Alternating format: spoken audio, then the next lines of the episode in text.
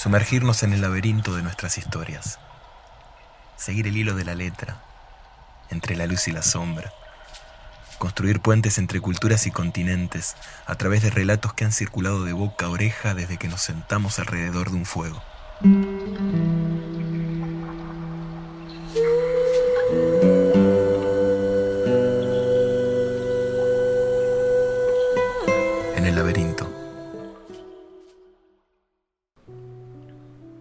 De una cierta ciudad admiraba la forma que tenían las mujeres de contar historias, y por lo tanto había ordenado a todos sus súbditos a buscar a las mejores contadoras de historias para él casarse con ellas.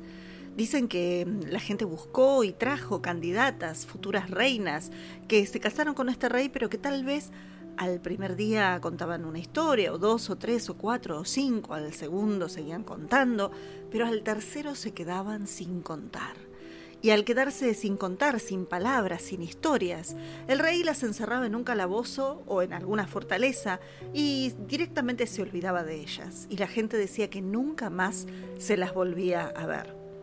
Es así que en esa misma ciudad que el rey gobernaba vivían tres hermanas muy pobres. En un momento la hermana mayor decidió que ella iba a decir que era una gran contadora de historias y se iba a casar con el rey. Para esta altura el rey se había casado con muchas mujeres y era un poco más difícil, para no decir mucho más difícil, conseguir futura esposa. La cuestión es que la hermana mayor, en su pobreza, igual se casó con el rey. Y pasó tal cual había pasado con las otras esposas. No duró un día, dos, al tercero ya estaba repitiendo canciones de cuna y adivinanzas y ya el rey la mandó a tirar a un calabozo. La segunda hermana también decidió casarse con el rey, para ayudar a su hermana más joven tal vez y también para salir de esta situación de pobreza. Y dicen que corrió la misma suerte que su primera hermana. Antes de que la tercera hermana decidiera casarse con el rey, ya había pensado mientras tanto qué podía hacer. Ella también se iba a casar con el rey, pero antes de casarse lo pensó mucho y decidió que ella iba a ser la última esposa del rey, iba a ser la esposa permanente del rey. Y para esto no tenía que contar todas las historias que sabía, tenía que contar algunas, pero además de eso tenía que asegurarse de que fueran historias interminables, y si no eran interminables, hacerlas interminables.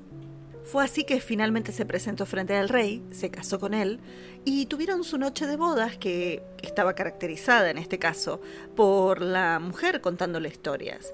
Y llegó un punto donde la joven le pidió al rey detenerse, necesitaba parar, ya no tenía voz, estaba con la garganta seca y, necesitaba descansar, pero ah, se había detenido justo en el momento más importante o más intrigante de la historia. El rey aceptó el pedido de su esposa y al día siguiente retomó la historia. Y lo mismo pasó al tercer día y al cuarto y al quinto. Siguió una semana, siguió un mes, siguió varios meses. Llegó un punto donde el rey se dio cuenta de que esta era su verdadera esposa, esta era su esposa permanente, que siempre tenía una historia para contarle y cuando la historia estaba a punto de terminar aparecía otra historia encadenada ahí adentro o metida ahí adentro y una nueva historia que se desarrollaba, una historia sin fin o varias historias entretejidas y entrelazadas sin fin. A esta altura, no solamente la reina estaba contando una historia interminable, sino que ya estaba embarazada de su primer hijo. Y un día anunció que finalmente las historias se iban a acabar. La reina no solamente se dedicaba a contar historias, ella también cumplía con todos los deberes y obligaciones de una reina. Y entre otras cosas, se aseguraba de que los palacios y propiedades que pertenecían al rey estuvieran no solamente bien gobernados, sino bien administrados. Porque, aunque era una mujer pobre de origen, o tal vez debería decir porque era una mujer pobre de origen, sabía muy bien cómo administrar los recursos.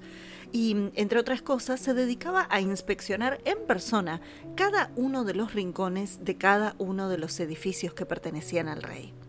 Y cuentan que en una de esas inspecciones, cuando llegó a una enorme bóveda que se encontraba en realidad en los sótanos del palacio, eh, cerrados con una llave, una puerta enorme, bueno, pidió la llave y cuando la abrió se encontró con no una mujer, no dos, sino cientos de mujeres encerradas ahí.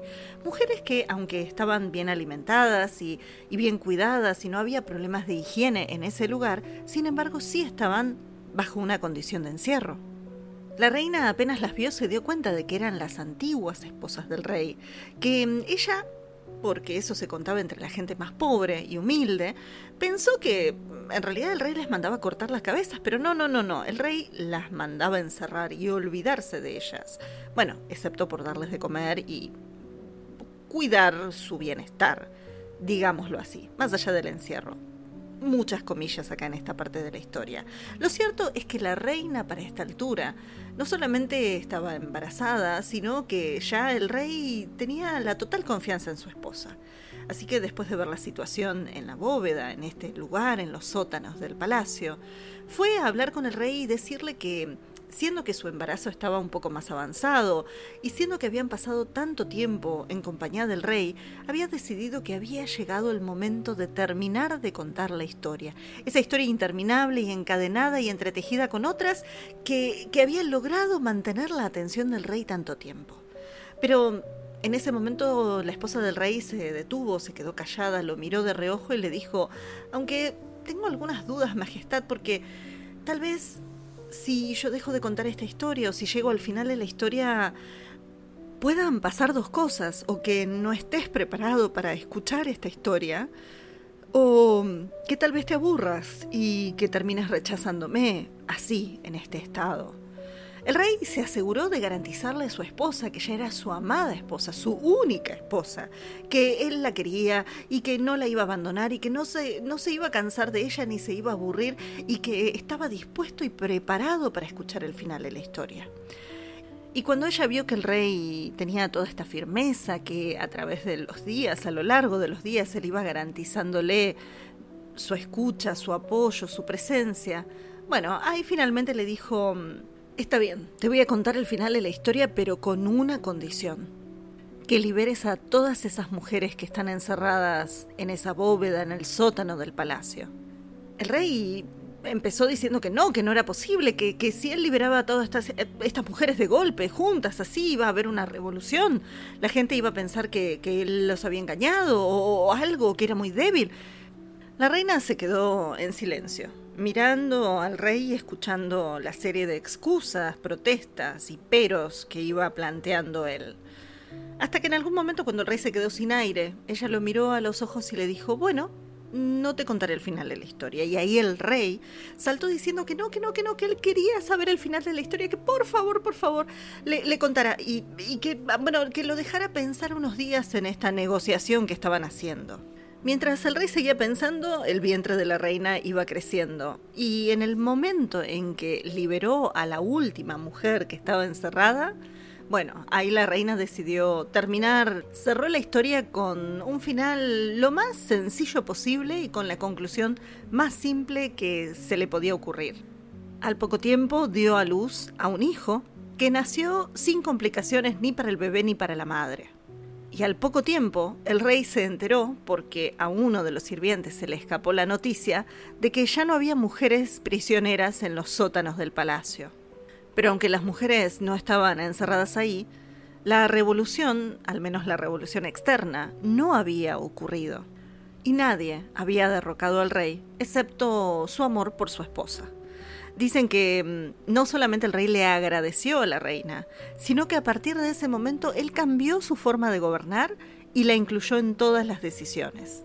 Y a partir de ese momento, el rey y la reina gobernaron juntos y, según dicen, en Ecuador, donde se recopiló esta historia, vivieron felices y comieron perdices.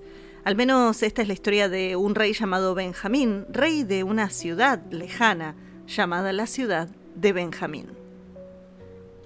Esta historia, recopilada en Ecuador y narrada por una mujer llamada Rosa Salas, es la que cierra este episodio que es el anteúltimo de este ciclo 2022 del podcast En el laberinto.